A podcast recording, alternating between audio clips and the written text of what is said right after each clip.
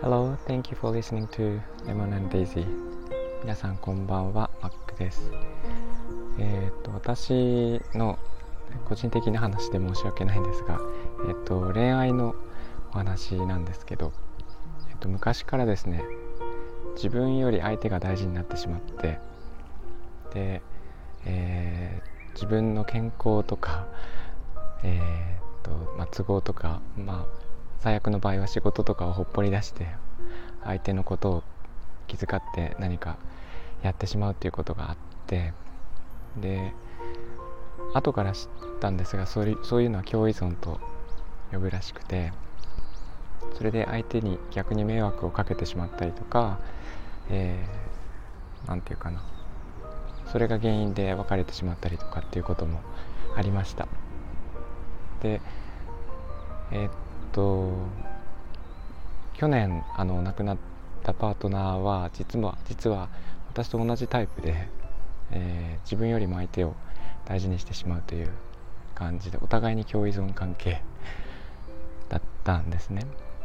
で本当に同じぐらいの、えー、ていうか愛し方をする人だったのでなんか変な感じでバランスが取れていたっていうのはありました。で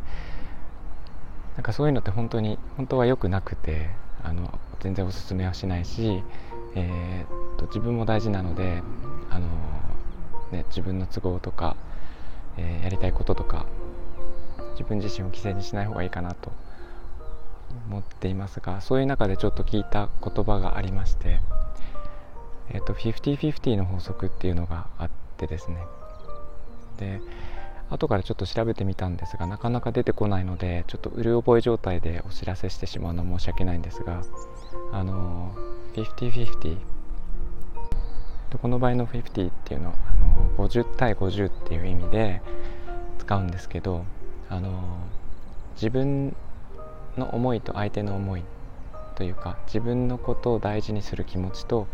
相手のことを大事にする気持ちが同じぐらいだと一番、えーと、いい関係が生まれるっていう、えー、そういう法則があるらしいです。これは掛け算にするとすごくわかるんですけど例えば相手を思う気持ちが9で自分が1だと 9×1 だ1で、えー、区1が 9, 9にしかならないとでそれが8対2だと167対3だと21みたいになっていくんですけど、えー、と一番その数値が増えるのが 5×5 の25なんですよね。でそれが 4×6 でも24にしかならないので、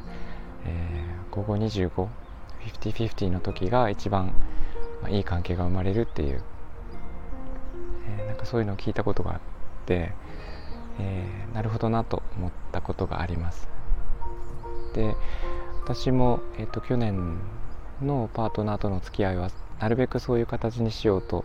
思って、えーと、自分のことをも大事にしようと心がけて 頑張ってみたんですけどやっぱりちょっと変えられなくてどうしても相手に依存してしまうっていうのがありました。えーまあなんかこういう場合どうしたらいいのかなってあの皆さんにお聞きしたいんですけどなんかそういう状態であるにもかかわらずうまく関係が保てているという方がいたらちょっと、えー、詳しくお話を伺いたいなと思ってます。なかなか私は何回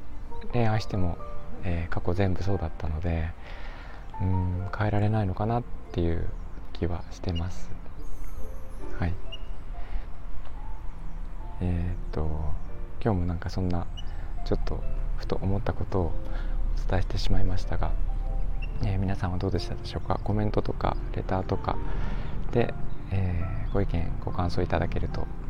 嬉しいですはい今日も聞いていただいてありがとうございました、えー、みんなが優しくありますように Thank you for listening and have a good evening. Bye bye.